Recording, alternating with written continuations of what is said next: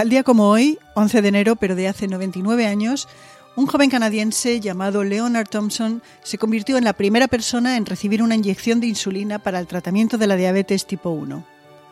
Su cuerpo reaccionó con una gran alergia y la razón era que la purificación del extracto de páncreas del perro que se le había inyectado tenía impurezas. El sistema se perfeccionó y 12 días más tarde se le inyectó la siguiente dosis. Entonces fue un éxito. Thompson, que pesaba 29 kilos a pesar de tener ya 14 años, mejoró espectacularmente. Fue uno de los auténticos milagros de la medicina. Hasta ese momento, un diagnóstico de diabetes equivalía a una sentencia de muerte. Con el tratamiento a base de insulina pasó a ser una enfermedad crónica. Hola, soy Ana Nieto y esto es Calendario de Historias, un podcast con el que de lunes a viernes les proponemos repasar la historia, recordar a sus personajes y ver qué nos queda de ello. La insulina se sintetiza en el páncreas. Su función es metabolizar el azúcar después de las comidas y extraer energía para el cuerpo. Cuando una persona sufre de diabetes tipo 1, también conocida como juvenil o mellitus, la síntesis de insulina en su páncreas es defectuosa. Si no se trata, puede producir ceguera, gangrena, coma y finalmente la muerte. La diabetes es una enfermedad muy antigua. Un papiro egipcio de hace 3.500 años describe una enfermedad que se identifica con la diabetes.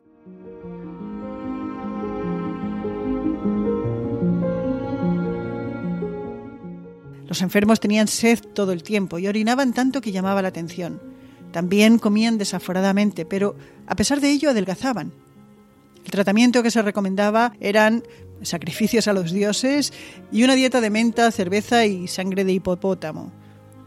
1500 años más tarde, el médico romano Celso describió la enfermedad y recomendó tratarla con ejercicio físico.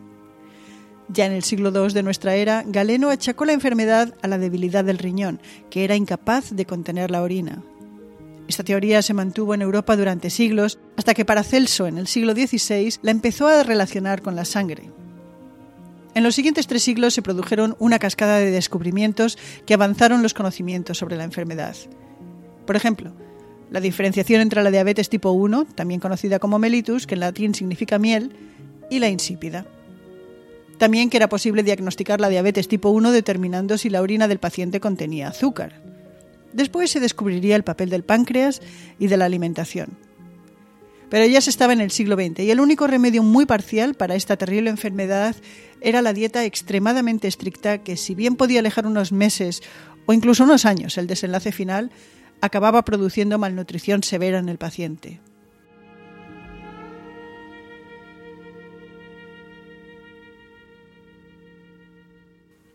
Era ya 1921 cuando los canadienses Frederick Bantin y Charles Best descubrieron la insulina experimentando con el extracto del páncreas de un mono y una perra diabética. Finalmente, tal día como hoy, de hace 99 años, se inyectó la insulina por primera vez en un ser humano.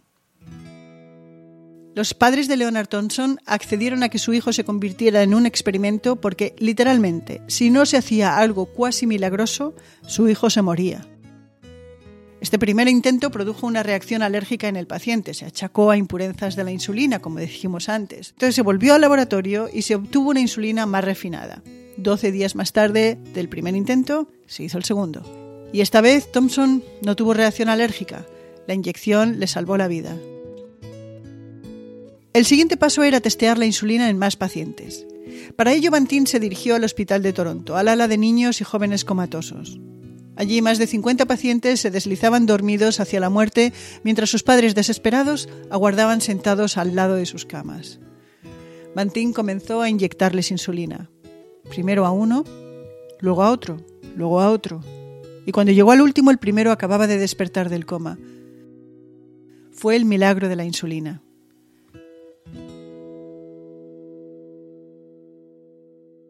Aunque Leonard Thompson fue el primer humano en recibir insulina en los anales de la historia de la diabetes, fue Elizabeth Hughes Gossett la que merece un capítulo aparte, porque fue sin duda uno de los primeros pacientes que ayudaron a popularizar el nuevo tratamiento.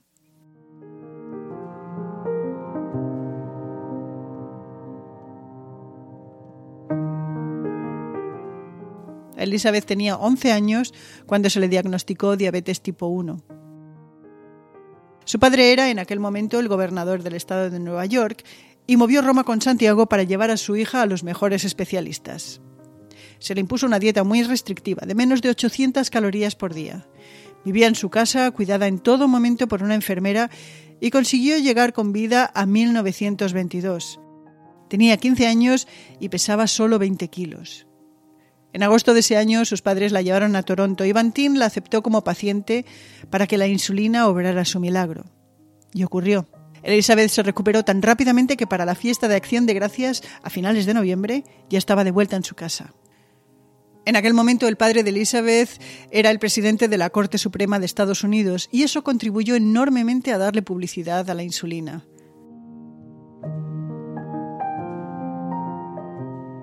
También contribuyó el hecho de que Bantin y Best publicaran sus estudios, lo que hizo posible que en el mismo año, en 1922, el doctor Rosent Carrasco y Formiguera consiguiera el páncreas de varios cerdos en el matadero y con ellos preparara una insulina que le inyectó a Francisco Pons, de 20 años. Así Pons salvó la vida.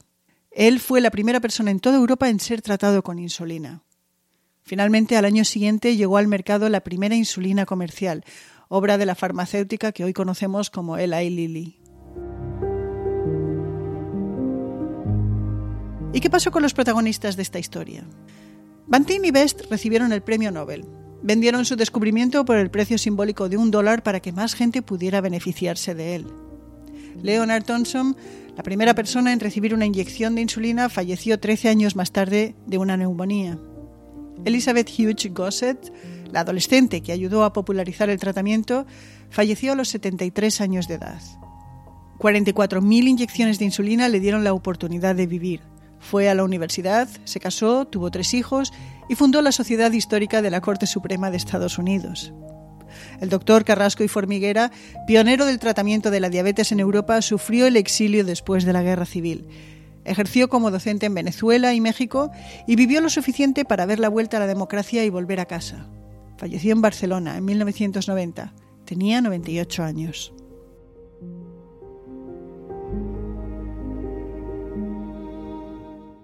Otros 11 de enero también pasaron a la historia.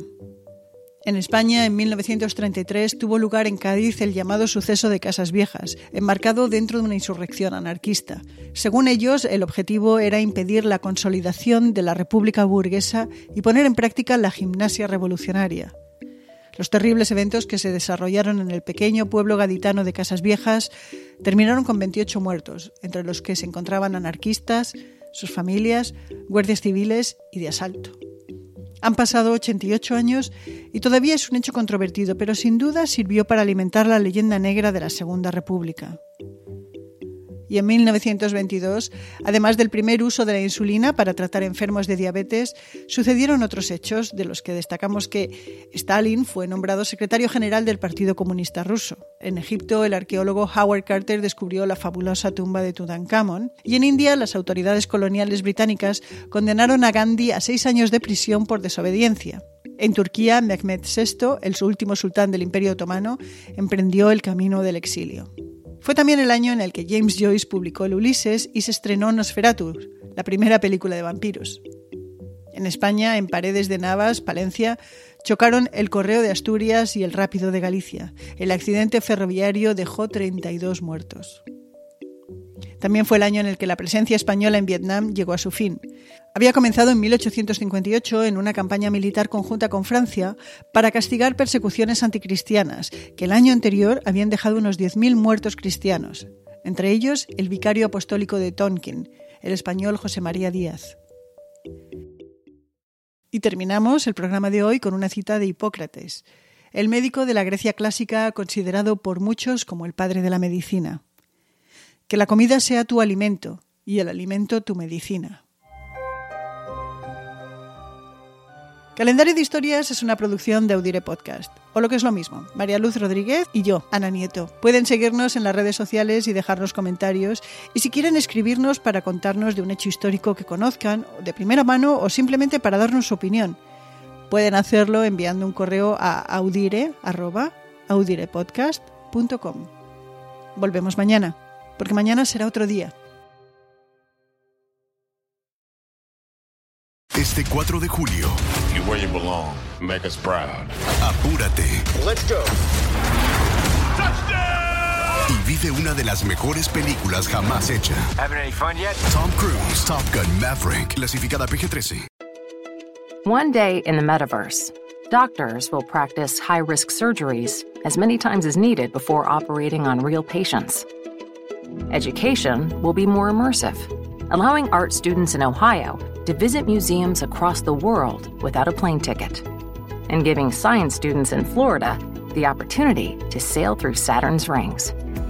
The metaverse will also transform workplace training. Imagine a world where engineers can disassemble and reassemble engines thousands of times without wasting materials, or where aspiring city planners can build hundreds of cities before a single real building is ever constructed. The metaverse may be virtual, but the impact will be real. Learn more about what Meta is building for the metaverse at meta.com slash metaverse impact.